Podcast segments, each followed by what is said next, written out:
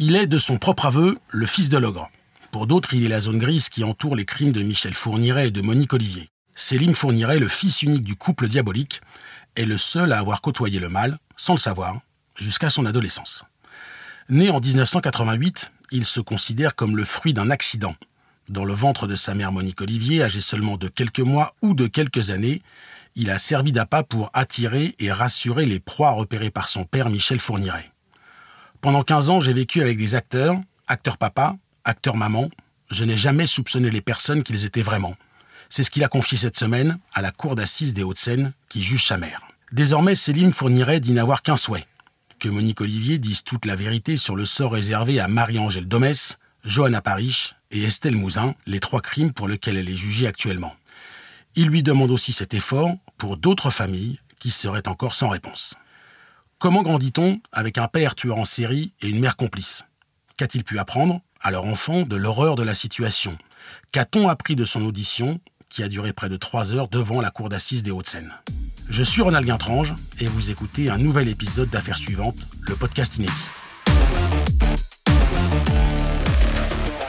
Bonjour Justine Chevalier. Bonjour. Vous êtes journaliste police-justice à bfmtv.com et avec vous, nous allons revenir sur ce qu'a dit Céline Fourniret lors de son témoignage au procès de sa mère Monique Olivier.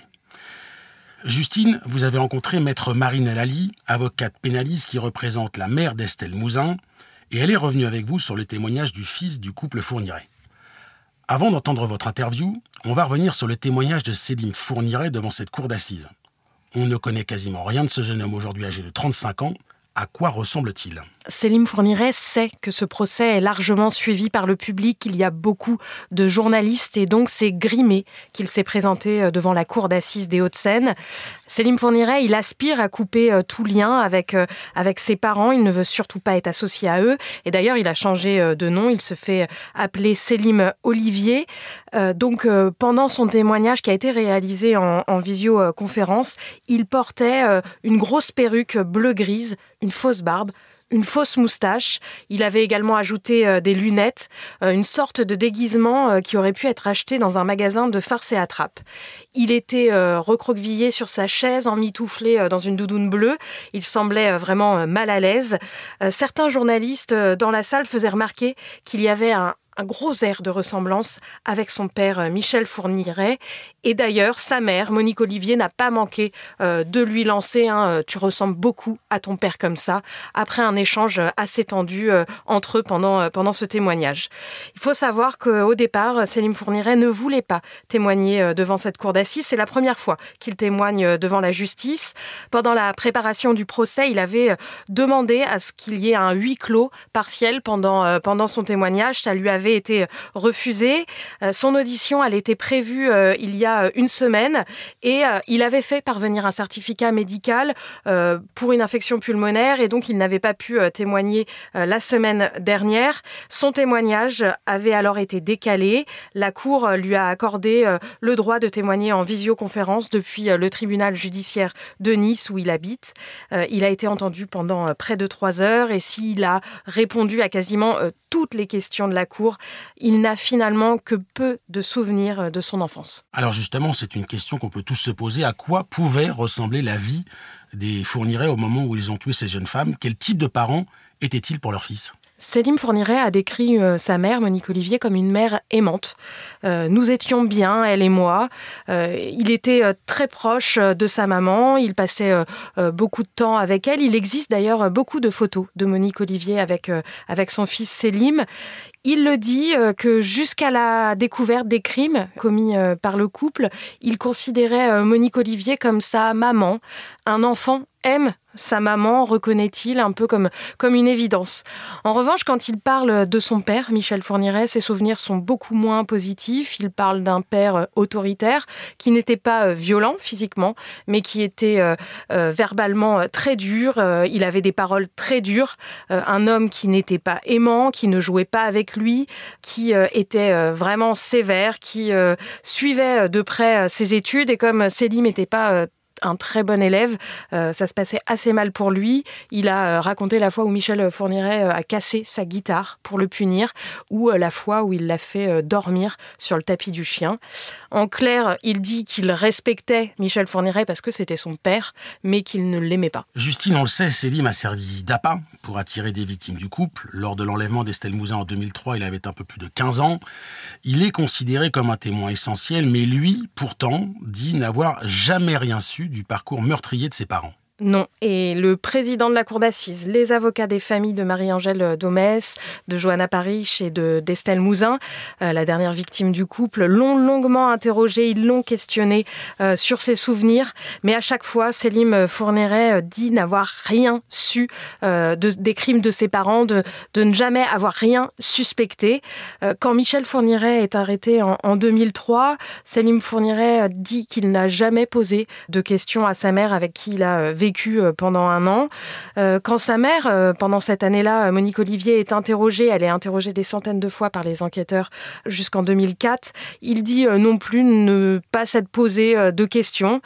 Et un jour, quand sa mère ne rentre pas à la maison, parce qu'elle a avoué que Michel Fourniret était impliqué dans six meurtres et qu'elle était complice, il dit que c'est là qu'il a euh, découvert le vrai visage euh, de ses parents, euh, des parents qui, avec lui, avaient toujours eu un comportement normal. Et il y avait un point très important sur lequel la justice et surtout la famille d'Estelle Mouzin voulaient l'interroger, c'est ce fameux soir du 9 janvier 2003, soir de l'enlèvement de la petite fille âgée de 9 ans à l'époque. Une ancienne codétenue de Monique Olivier a raconté devant la cour d'assises qu'elle s'était confiée à elle et qu'elle lui avait dit que le soir où euh, Estelle Mouzin avait été euh, enlevée, qu'elle avait été euh, séquestrée, Célim fournirait son fils avait vu la petite fille et que sa mère lui avait dit va te recoucher c'est une cousine et que après il s'était pas posé plus de questions. Célim Fourniret il dit que lui il n'a jamais vu Estelle Mouzin il ne dit pas que cette euh, ancienne co-détenue euh, ment, euh, il ne dit pas que ce témoignage est faux, il dit juste qu'il n'a pas de souvenirs. Il s'est beaucoup interrogé ces dernières années, il dit qu'il aimerait avoir des souvenirs, qu'il a tenté, mais que peut-être son cerveau a effacé ces souvenirs trop douloureux. Céline Fourniret a dit vouloir témoigner pour tenter de faire craquer sa mère, pour qu'elle dise la vérité, qu'elle dise où est enterrée Estelle Mouzin, pour qu'elle dise si Michel Fourniret et elle sont impliqués dans d'autres meurtres, ça a donné lieu à un échange tendu avec sa mère. Comme je vous le disais, Célim Fourniret, il a pris ses distances avec ses parents dès leur interpellation. Il ne les appelle pas euh, papa ou maman, il les appelle euh, Michel et Monique. Et visiblement, ça a beaucoup agacé euh, Monique Olivier pendant ce témoignage, qui lui a reproché en toute fin d'avoir coupé tout lien avec elle, de ne pas lui donner de nouvelles, de ne pas lui donner son adresse. Et donc, à la fin de ce témoignage, Célim, il demande à reprendre la parole, il interpelle directement sa mère, il lui dit dehors, personne ne t'attend, qu'est-ce que tu as à cacher? N'essaie pas de protéger tes enfants, nous sommes grands.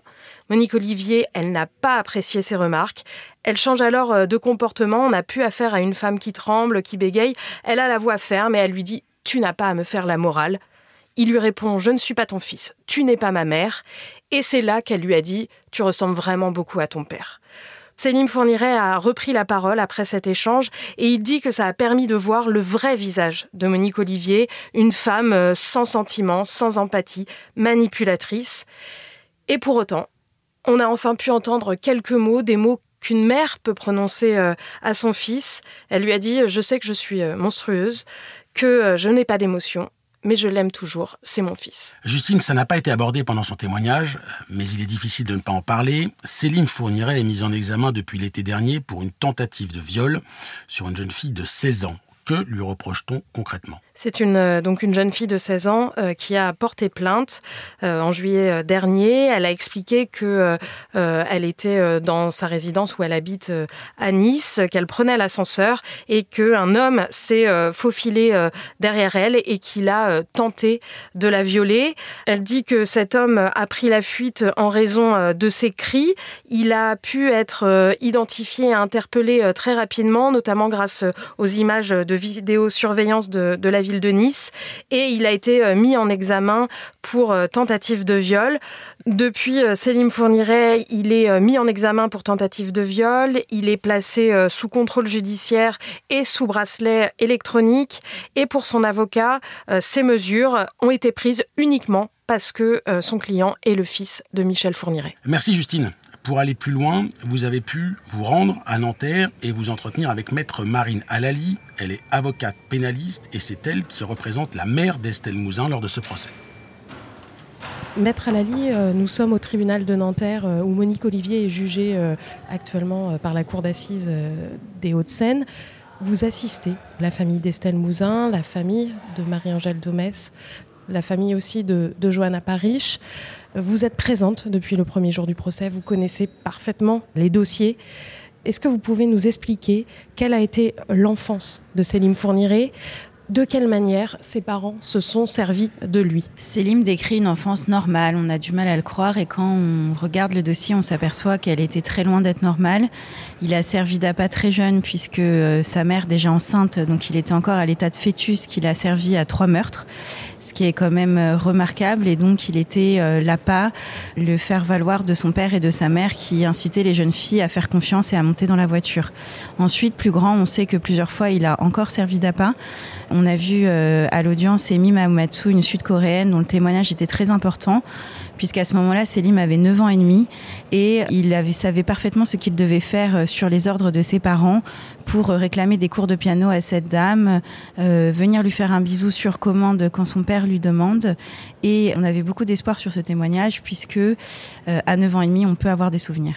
On sait, c'est ce que vous dites, du côté, des, familles, des victimes, qu'il y avait beaucoup d'attentes vis-à-vis du témoignage de Céline Fourniret, que vous le considérez comme un témoin essentiel.